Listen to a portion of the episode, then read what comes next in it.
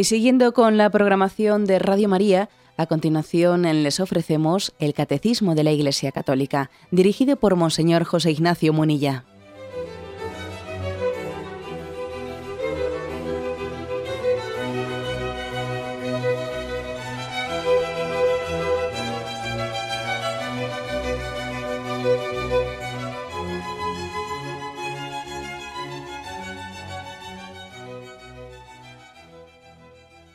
Cordial saludo a todos los oyentes de Radio María. Un día más, con la gracia del Señor, proseguimos con el comentario del Catecismo de nuestra Madre la Iglesia. Hoy avanzamos a partir del punto 1928. La justicia social, así es como se denomina este artículo del Catecismo, la justicia social. Su primer apartado es el respeto de la persona humana. El punto primero, el 1928, dice así. La sociedad asegura la justicia social cuando realiza las condiciones que permiten a las asociaciones y a cada uno conseguir lo que les es debido según su naturaleza y su vocación. La justicia social está ligada al bien común y al ejercicio de la autoridad.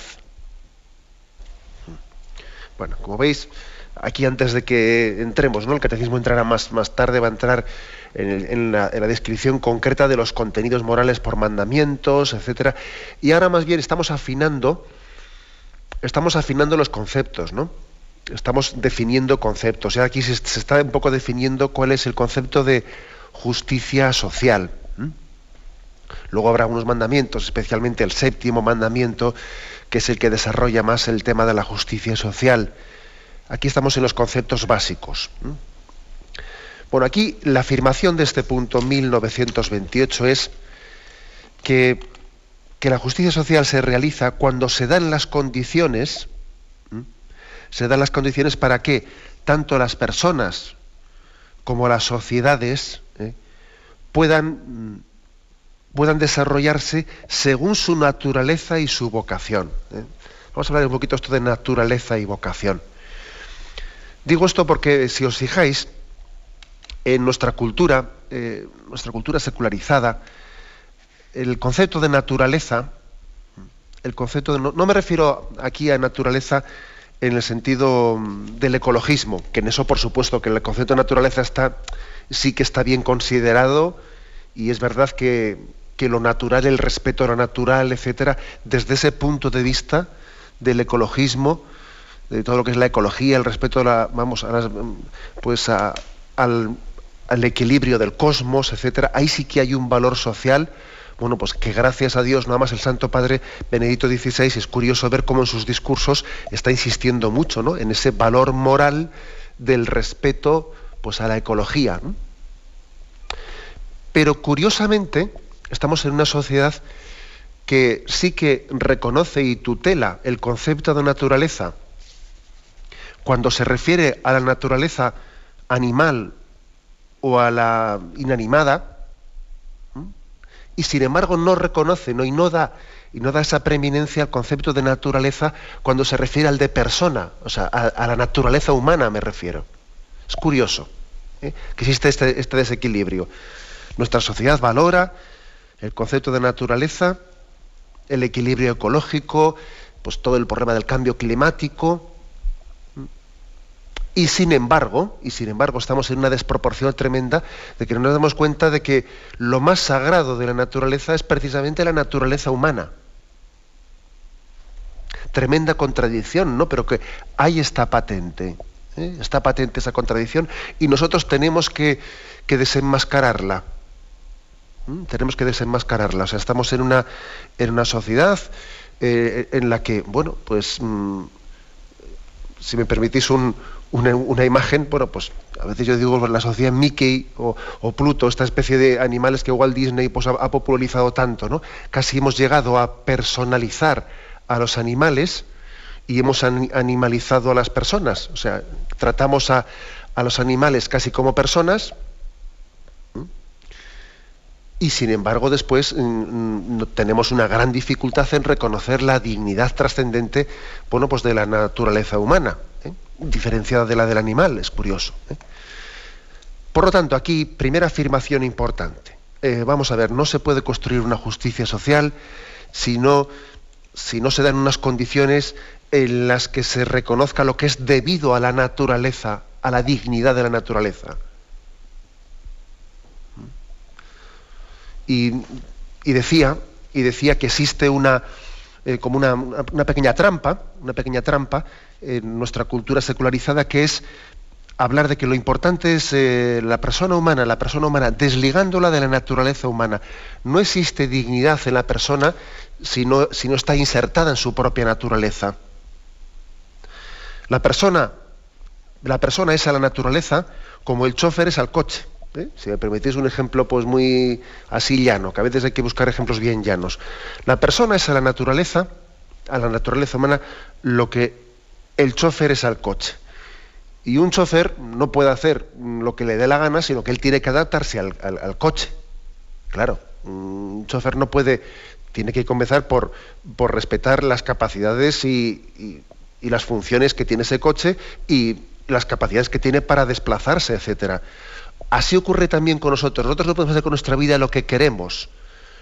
Mm, el hombre no tiene una especie de libertad caprichosa de sí mismo, sino que la libertad del hombre consiste en vivir conforme a su naturaleza, en equilibrio con su naturaleza. ¿Mm? aquí, como no se puede hacer, por lo tanto, un concepto de persona desligada de, la naturaleza. La persona libre no es aquella que hace lo que le da la gana consigo misma, no, sino que es aquella que obra conforme a la ley natural que tiene inscrita en sí misma. El chofer no es aquel que ¿eh?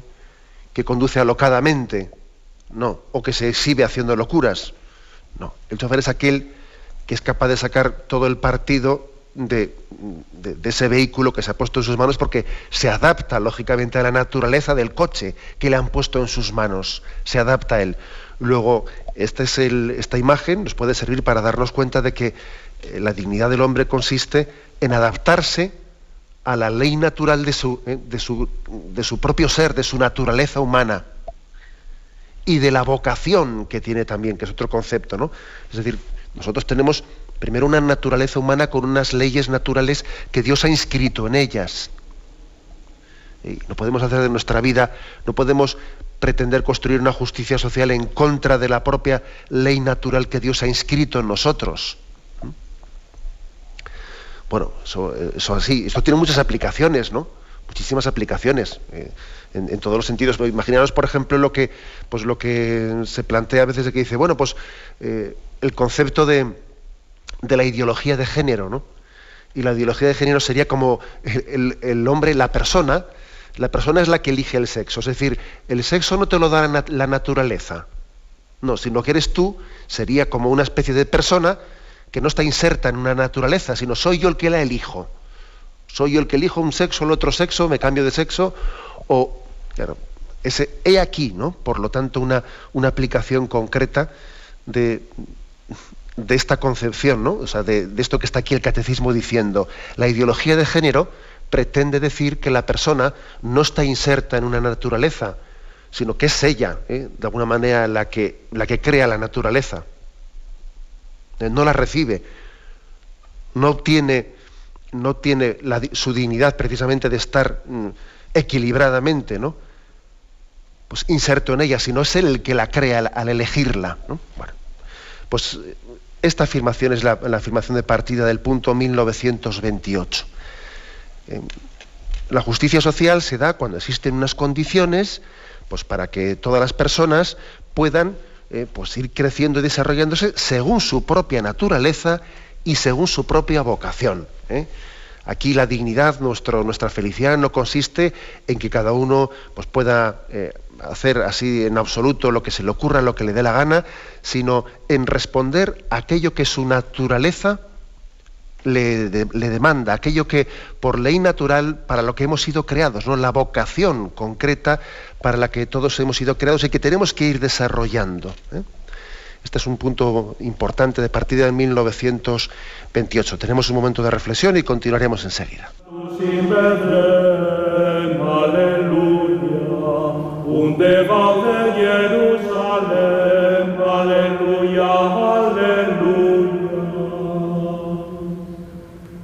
cordis Iuvinum, Christum Matum adoremus, un novo cantico.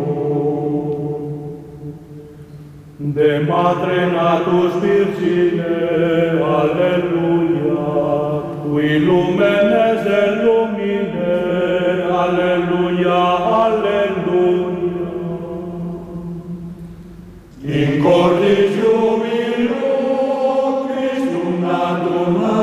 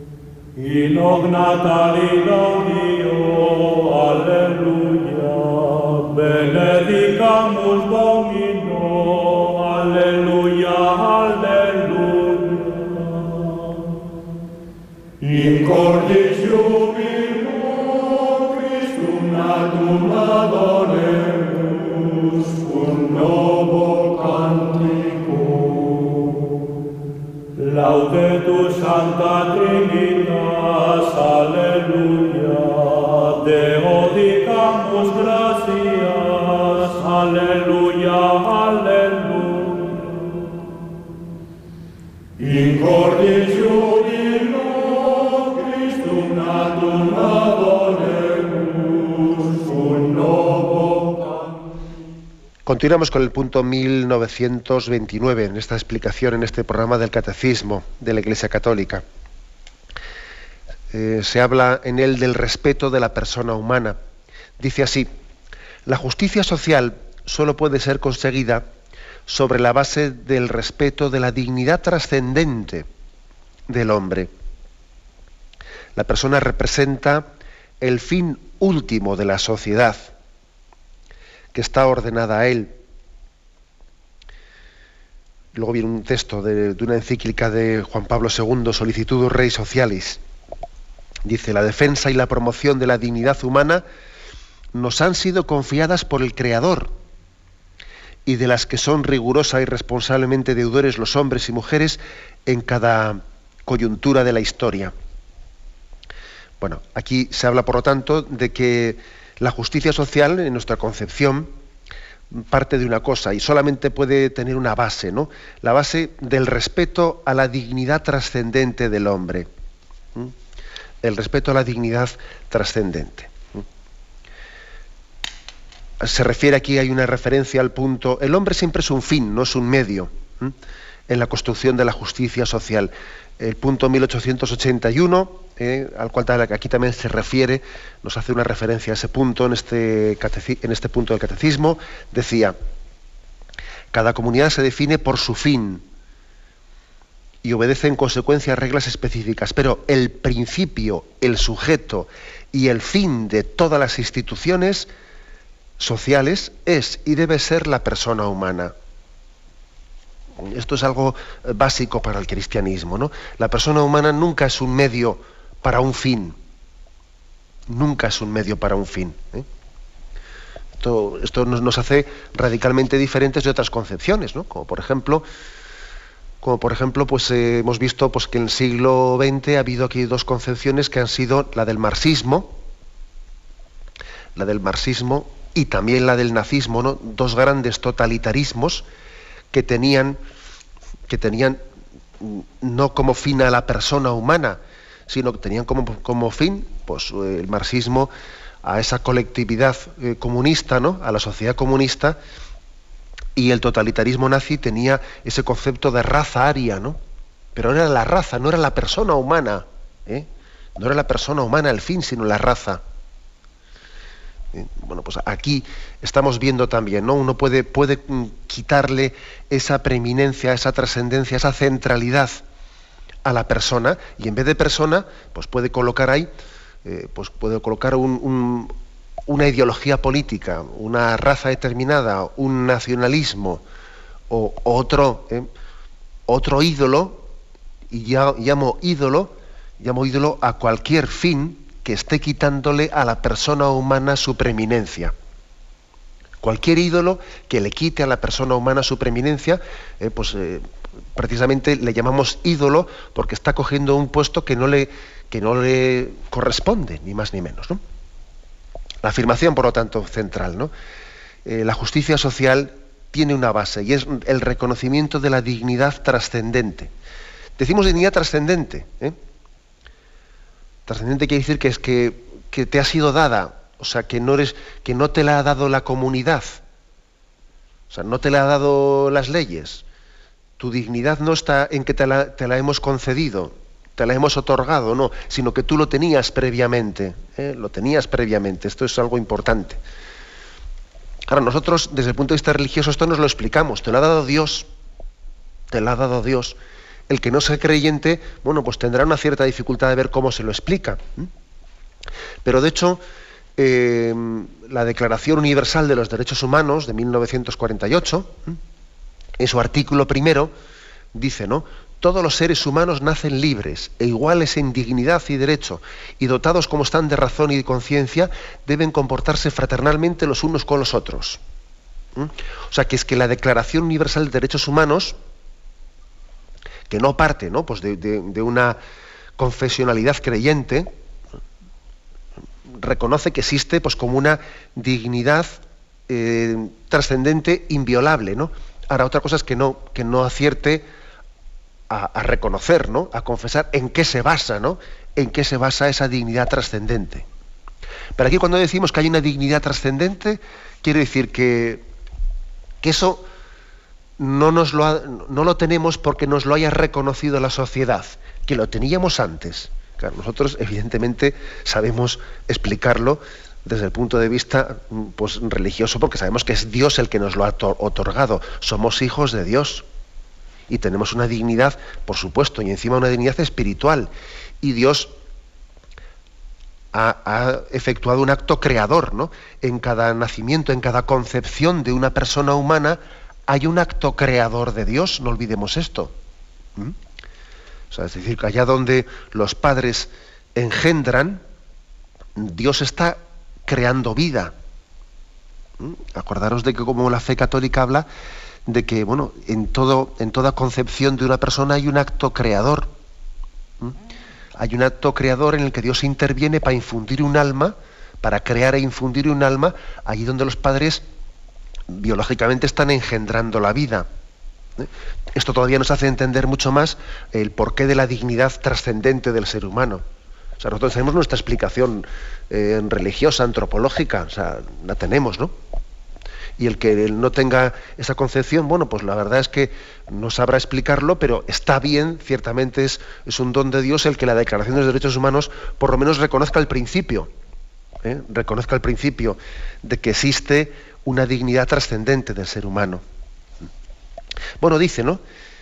Y nos ha sido confiado, la defensa y la promoción de la dignidad humana nos ha sido confiada por el Creador. y esto de que nos ha sido confiado, pues quiere decir, oye, nosotros no somos dueños de la vida. La vida no es tuya, tú no eres el árbitro de la vida, tú eres depositario. Dios te ha dado a ti el don de la vida y te pide que la confíes, que la cuides, que la protejas, ¿no? Y que cuides de tu hermano, que cuides de él y que te hagas responsable también del cuidado de la vida, ¿no? De los sufrimientos, de, tu propia vida, de, de, saber respetar tu propia vida, ¿no? La vida te ha sido confiada. Y esto, bueno, como veis aquí hay dos, dos concepciones radicalmente distintas, ¿no? Digo radicalmente distintas porque el que no tiene este concepto, pues entiende que la vida, la vida soy yo el, dueño de ella, ¿no? Y soy yo el que la hago, y soy yo el que, bueno, aunque tendrá que reconocer, aunque alguno sea muy soberbio y no quiera reconocer este sentido de que la vida tiene su última dignidad en Dios, tendrá que reconocer que a él nadie le ha pedido permiso para, para nacer, que la vida le ha sido dada y que él, él, está aquí no por encargo del mismo. Digo yo que se verá obligado a reconocer tal obviedad, ¿no? algo que es obvio. Pero bueno, pero por desgracia, cuando no nos damos cuenta de que no somos dueños de la vida, eh, de que Dios ha puesto ese don en nuestras manos y que tenemos una responsabilidad de cuidarlo, etcétera, a veces pues el, ser humano ha afrontado, ¿no? Ha afrontado la vida en unos conceptos como si, como si la vida pudiese ser, ser objeto, bueno, pues no de, no de una generación, la vida, como si la vida fuese creada, ¿no? Como si la vida fuese artificialmente creada por el hombre y hemos caído en unos, en unos lenguajes que no, no respetan, ¿no? No respetan el, lenguaje de la creación, porque Dios ha, ha querido, ¿eh? Dios ha querido que la, que la vida, la forma digna de concebir la vida, sea en una expresión del lenguaje de amor. Mm. Y a veces el hombre pues viola, está violando ¿no? ese lenguaje ese lenguaje antropológico en la que la vida Dios ha querido que sea engendrada en un lenguaje de expresión de amor y nos fabricamos la vida pues en un laboratorio, ¿no? En un laboratorio, lo cual es contrario a la dignidad del hombre, porque todo hombre tiene derecho a ser concebido en un acto de amor. Fijaros esto, ¿eh? Todo hombre tiene derecho a ser concebido en un acto de amor y no como una decisión eh, pues, mm, unilateral de alguien que quiere construir la vida caprichosamente al margen ¿no? de ese acto de amor. Como un acto de fabricación de la vida, ¿no? en vez de que la vida sea engendrada como un acto de amor. Bueno, dice este punto, ¿no? lo, lo resumo. Nos ha sido confiada la vida, nos ha sido confiada, no somos dueños de ella, somos depositarios de ese don. Y he aquí ¿no? que recibimos, por lo tanto, una responsabilidad en la promoción y en la defensa de la dignidad humana. ¿eh? Damos un paso más. El punto 1930. Estamos hablando del respeto de la persona humana. ¿eh? Punto 1930. El respeto de la persona humana implica el de los derechos que se derivan de su dignidad de criatura. Estos derechos son anteriores a la sociedad y se imponen a ella. Fundan la legitimidad moral de, toda autoridad, menospreciándolos o negándose a reconocerlos en su, legislación positiva, una sociedad mina su propia legitimidad moral. Sin este respeto, una autoridad solo puede apoyarse en la fuerza o en la violencia para obtener la obediencia de sus súbditos. Corresponde a la Iglesia recordar estos derechos a los hombres de buena voluntad y distinguirlos de reivindicaciones abusivas o falsas. Dice, ¿eh? corresponde a la Iglesia recordar estos derechos de los hombres de buena voluntad. Sí, y cuando lo recuerda le pitan mucho los oídos. ¿Mm? Si me permitís el comentario. Corresponde a la Iglesia recordar estos derechos de los hombres. Sí, y es verdad que a veces la Iglesia desgasta su, eh, desgasta su fama y le llueven chuzos, ¿no? Y todo, pues precisamente por recordar estos derechos del hombre. Fijaros aquí lo que estamos diciendo, ¿no? Y qué actualidad tiene esto en nuestros días. Dice, ¿no? Que esos derechos, esos derechos que se derivan de, bueno, pues de, esa dignidad del hombre, ¿no? Estamos hablando del derecho a la vida desde su concepción natural hasta su muerte natural. Estamos hablando del derecho a que, a que un niño pues, tenga una familia estable, a que sus padres mm, tengan ese principio de subsidiariedad y, el Estado les reconozca el derecho de educar a los niños, y eh, bueno, etcétera, etcétera, etcétera. ¿no? Esos derechos, esos derechos que, que brotan de la naturaleza, dice aquí, ojo, que esos derechos fundan, fundan la legitimidad moral de la autoridad funda la legitimidad moral de las autoridades. ¿eh? Es decir, no son las autoridades las que fundan esos derechos de los hombres, no, no, al revés. Son esos derechos naturales, ¿no? De, por ejemplo, el derecho a la vida natural es el que funda la legitimidad moral de, pues, de que un gobernante nos gobierne, ¿no? O sea, no es el gobernante, no son las leyes, no son las legislaciones de los parlamentos, ¿no? las que, las que dan, dan, otorgan el derecho a la vida. La vida es un derecho que precede, que estaba, que, existía mucho antes que el Parlamento mismo. ¿Mm? Voy a repetir esta frase que tiene mucha trascendencia. ¿eh? La leo literalmente. Estos derechos son anteriores a la sociedad y se imponen a ella. Fundan la legitimidad moral de toda autoridad. Funda la legitimidad moral de toda autoridad. Menospreciándolos, estos derechos, menospreciándolos o negándose a reconocerlos, una sociedad mina su propia legitimidad moral. Eh, bueno, pues aquí, fijaros hasta qué punto no, ponemos casos, casos concretos, ¿no? Porque claro, cuando una democracia, ¿no? Cuando una democracia pretende, ¿no? Pretende también poner a votos, ¿no? Someter a votos o someter a, una, a un referéndum popular el derecho a la vida, por ejemplo, pues entonces se convierte en un totalitarismo visible o encubierto. Claro, es así, ¿no? Es un totalitarismo encubierto. Resulta que en nombre de la democracia ponemos a votos el derecho a la vida. Oiga, mire usted. Entonces resulta que ese relativismo es que acaba con la democracia, ¿no? Y luego por mucho que se metan con, pues, con a un cardenal de la Iglesia, pues por haber dicho que por ese camino vamos a la disolución de la democracia. Claro que vamos a la disolución de la democracia, porque si resulta que en nombre de la democracia vamos a poner a votos el respeto a la vida, es una contradicción total. La democracia necesita de la virtud si no quiere ir en contra de lo que pretende defender y estimular. La democracia tiene que reconocer los derechos naturales, ¿no? No puede ser ella la que pretenda legitimarlos. ¿no? Esta es, por tanto, una afirmación, como veis, trascendente. ¿eh? trascendente. Em, no son, no, son las autoridades, no es el ejercicio de la autoridad el que funda los derechos, sino todo lo contrario, ¿no? Eh, son los derechos los que dan legitimidad moral a la, autoridad. El reconocimiento y el respeto de los derechos de la persona humana, eh, los que dan legitimidad a la autoridad, a la autoridad pública, eh, que es la que tiene que custodiarlos y tiene que respetarlos. un principio, pues, como veis, de mucha trascendencia. Un momento de reflexión y continuaremos enseguida. Ecce nomen Domini Emmanuel, quod annunciatum est per Gabriel. O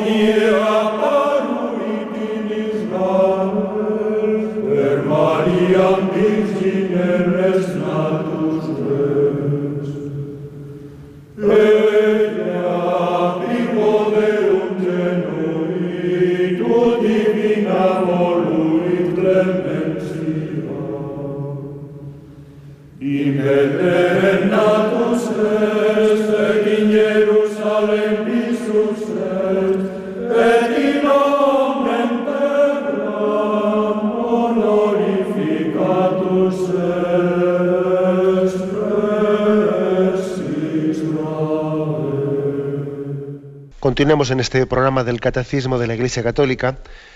Continuamos comentando un apartado que tiene como título el respeto de la persona humana, dentro de la explicación sobre la justicia social. En el punto 1931 dice así, el respeto a la persona humana pasa por el respeto del principio, que cada uno, según sin ninguna excepción, debe considerar al prójimo como otro yo cuidando en primer lugar de su vida y de los medios necesarios para vivirla dignamente. Ninguna legislación podría por sí misma hacer desaparecer los temores, los prejuicios, las actitudes de soberbia y de egoísmo que obstaculizan el establecimiento de sociedades verdaderamente fraternas. Estos comportamientos solo cesan con la caridad, que ve en cada hombre un prójimo, un hermano. Bueno, pues un paso más, ¿no? Eh, es decir, este punto de 1931 da un paso más cuando viene a decir que para construir una sociedad fraterna, pues una, justicia social auténtica, no basta únicamente, no basta únicamente con el respeto de esos derechos, de esos, derechos inalienables de la persona humana. O sea, ese reconocimiento es la base, ¿no? Es la base fundamental, claro. Si no se comienza por, por reconocer la dignidad de la vida humana, si no se comienza por reconocer el derecho pues, a, ser concebido en el seno de una familia, a tener un padre y una madre y a ser educado por ellos, bueno, bien, eso es lo básico, ¿no? Pero luego viene a decir aquí, pero vamos, a, vamos más adelante, ¿no? Porque dice este punto del Catecismo 1931, pero es que para construir una sociedad fraterna eh, no basta únicamente con ese, ese reconocimiento de la dignidad del hombre, ni siquiera, ni siquiera basta con el respeto de las leyes y con la tolerancia mutua. Hace falta algo más. Es básico el respeto de las leyes, es básico la tolerancia mutua, pero es que hace falta también el amor, el amor al prójimo. Y aquí es donde, digamos, el, el cristianismo aporta una cosa más. Una sociedad en una sociedad no podrá haber auténtica justicia social si no hay también amor al prójimo, respeto y amor al prójimo. ¿no? Primeramente dice este punto del catecismo, está aquí citando la Gaudium et Spes, que es un documento del Concilio Vaticano II, el mm, capítulo 27, y dice, primero, principio evangélico, trata a los demás como quieras que los demás te traten a ti. Es decir, trata a los demás también como otro prójimo. ¿eh? Dice aquí que cada uno, sin ninguna excepción, debe considerar al prójimo como otro yo, cuidando en primer lugar de su vida y de los medios necesarios para vivirla dignamente. O sea, un principio básico para avanzar en la construcción de una, sociedad más fraterna. En primer lugar, mm, trata a los demás como quieras que Dios te traten a ti. Es decir, mira a los demás, piensa en clave del otro, piensa en clave del otro. No pienses, eh, no juzgues, no mires, no valores, no hagas una lectura de la vida siempre desde tu egocentrismo. Ponte, ponte en el lugar del otro. Trata a los demás como quieras que los demás te tratan a ti. ¿no? Esto lo, lo dice así como un principio básico de justicia social. Si no llegamos aquí, la justicia social nunca estará bien realizada. Es, es ser capaces ¿no? De, salir de nosotros mismos, del don de nosotros, del don de el olvido de nosotros mismos, entre comillas. No, se trata de. Eh, también tenemos que amar al prójimo como a uno mismo. Eh, pero es verdad también que el Evangelio dice mm, que el Señor nos, nos, ha de dar el don del olvido de nosotros mismos, el que no se olvide de sí mismo para pensar en los demás también tiene que haber un cierto olvido de nosotros mismos. Es imposible poderte a pensar en el bien de los demás, ponerme a pensar en cómo me gustaría que mm, tratar a los demás como ellos me tratasen a mí. Para eso tiene que olvidarse uno un momento de sí mismo, si no es imposible salir de ti. ¿eh? Bueno, pues esta es la primera aportación que hace aquí el, catecismo. Y luego viene a decir que bueno, ninguna, legislación ninguna legislación es capaz de alcanzar a la interioridad del hombre. Claro, lógicamente las legislaciones para construir la, justicia social, las legislaciones lo que tienen que regular pues es la tolerancia mutua, el que no existan agresiones, el que no existan injusticias de unos hacia otros, pero lógicamente una legislación no va a entrar a regular los sentimientos interiores. Por ejemplo, el hecho de que yo tenga prejuicios hacia el prójimo o tenga actitudes egoístas o de soberbia, o tenga temores, ¿no? o desconfianzas hacia los demás. Lógicamente una legislación no va a entrar a legislar el mundo interior, pero sin embargo, si ese mundo interior del hombre no ha llegado a aceptar al prójimo, a quererlo tal y como es, a amarlo, difícilmente habrá una convivencia fraterna es decir, ¿eh? aquí el catecismo afirma con contundencia que para construir una justicia social no vale con que nos respetemos y no vale con que no haya agresiones exteriores. Si, no existe también, ¿no? Si no existe una, aceptación mutua, un querernos, un superar temores, prejuicios, desconfianzas, ¿no? ¿Cuántas veces? ¿Eh? ¿Cuántas veces? Y seguro que muchos oyentes se sienten también reflejados en esto que voy a decir, ¿no? ¿Cuántas veces nos descubrimos a nosotros mismos que habíamos hecho ¿no? pues una imagen totalmente negativa de alguna persona que, bueno, pues que estaba así más o menos próxima a nosotros, teníamos una imagen negativa de ella construida, ¿no? Y de repente nos sorprendió conocerla ¿no? de una manera muy distinta a la como nosotros habíamos, habíamos negativamente ya formulado, ¿no? y uno se siente como avergonzado diciendo, fíjate todo lo que había pensado yo de esta persona y resulta que era totalmente distinta, etc. Es decir, a esto se refiere aquí el catecismo, que hay ciertos temores, prejuicios, desconfianzas, actitudes de soberbia, etcétera, de rechazo, ¿no? que si no son vencidas por el amor al prójimo, la sociedad no podrá construirse fraternalmente. Esto supera, como os podéis imaginar, cualquier legislación. Esto únicamente es posible desarrollarlo desde, pues desde el amor al prójimo. ¿no? Un paso más, el punto 1932. El deber de hacerse prójimo de los demás y de servirlos activamente se hace más acuciante todavía cuando, cuando estos están más necesitados en cualquier sector de la vida humana. Cuando hicisteis a uno de estos hermanos míos más pequeños, a mí me lo hicisteis. Bueno, una afirmación muy, muy sencilla, la del punto 1932, sencilla, pero vamos, pero, pero por otra parte muy trascendente, que es que nuestra preocupación por el prójimo, especialmente, especialmente se hace una preocupación por el prójimo débil. Todo, eh, todo hombre es mi prójimo, pero especialmente si ese prójimo pues está, está postrado en la debilidad, especialmente entonces es prójimo mío. ¿eh? Yo creo que estamos, llamados nosotros a sentir más hermano al que es más débil. Más hermano al que es más débil. Todo lo contrario a lo que a lo que a veces mm, se suele decir en ese refrán, ¿no? que se hace leña del árbol caído. Del árbol caído todo el mundo hace leña, ¿no? Bueno, pues nosotros todo lo contrario, precisamente del árbol caído, de aquel que es más débil, todavía hacemos más prójimo nuestro. Es como que el cristianismo le da, eh, le da la vuelta ¿no? a esa ley de la selva. Parece que la ley de la selva siempre está siempre está de alguna manera incentivando al ganador, ¿no? Incentivando al triunfador. Sin embargo, la ley del Evangelio siempre está incentivando al débil, siempre está incentivando al hermano postrado.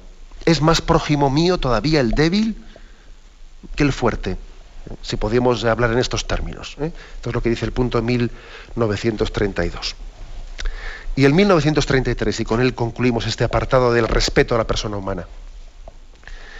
Este mismo deber se extiende a los que piensan y actúan diversamente de nosotros. Se refiere este deber de, este deber de entregarse al prójimo, ¿no? Se extiende también a los que piensan y actúan diversamente de nosotros. La enseñanza de Cristo exige incluso el perdón de las ofensas. Extiende el mandamiento del amor, que es la nueva ley, a todos los enemigos.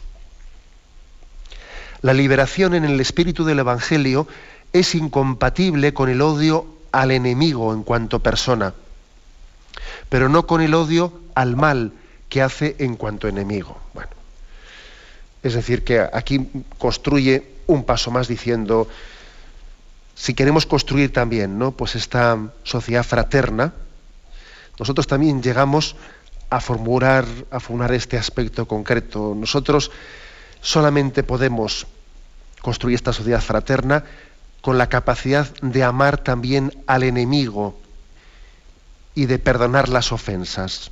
Solamente así la sociedad podrá ser verdaderamente fraterna. Aquí distingue una cosa, ¿eh? dice, es incompatible con el odio al enemigo en cuanto a persona, pero no con el odio al mal que hace en cuanto enemigo. Bueno, pues eh, esta distinción eh, está dicha con, una frase pues, mm, así un poco que, juega con las palabras, pero la entendemos. Nosotros podemos odiar al mal, pero no, no al pecador.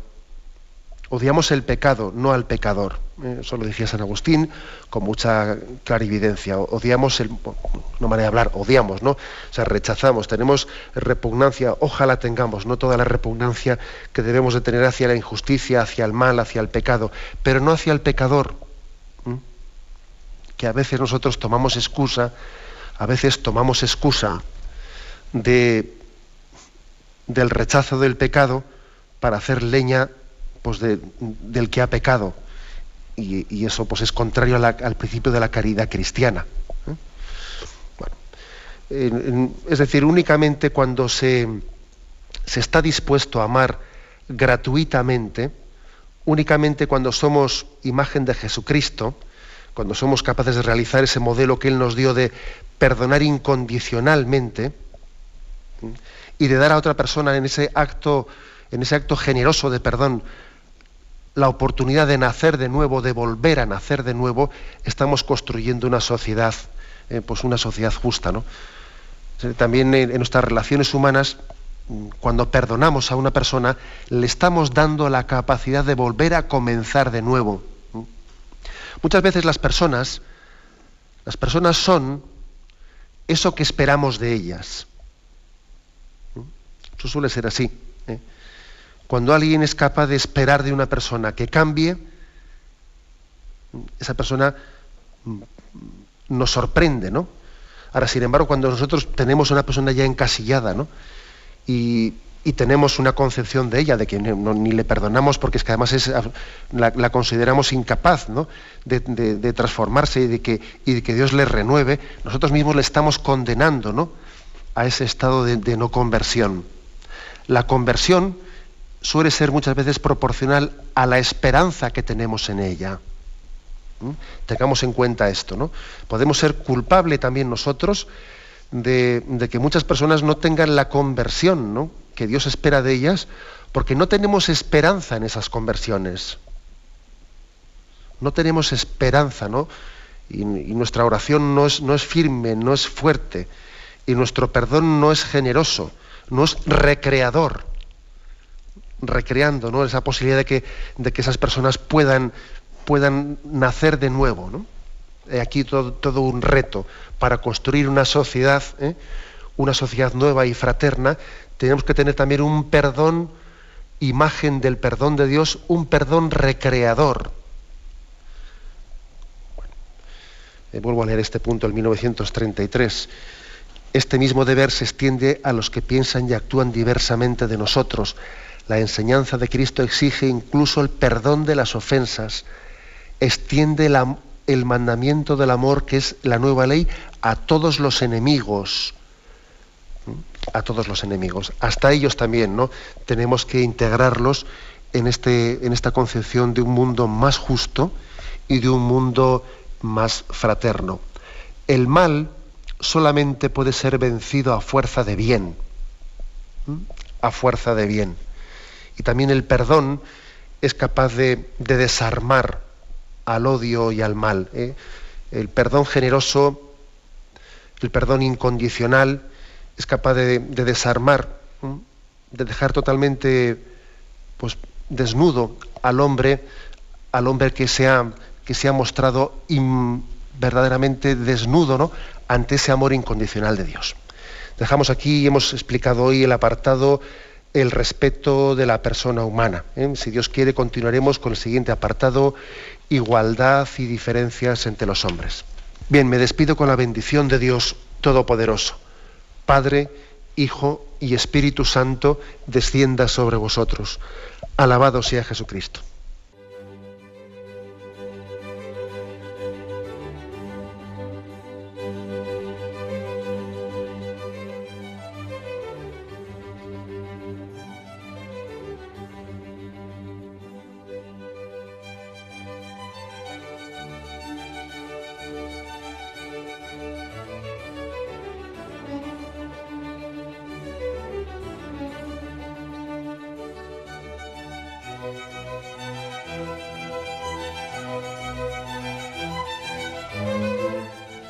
Han podido escuchar en Radio María el Catecismo de la Iglesia Católica, dirigido por Monseñor José Ignacio Munilla.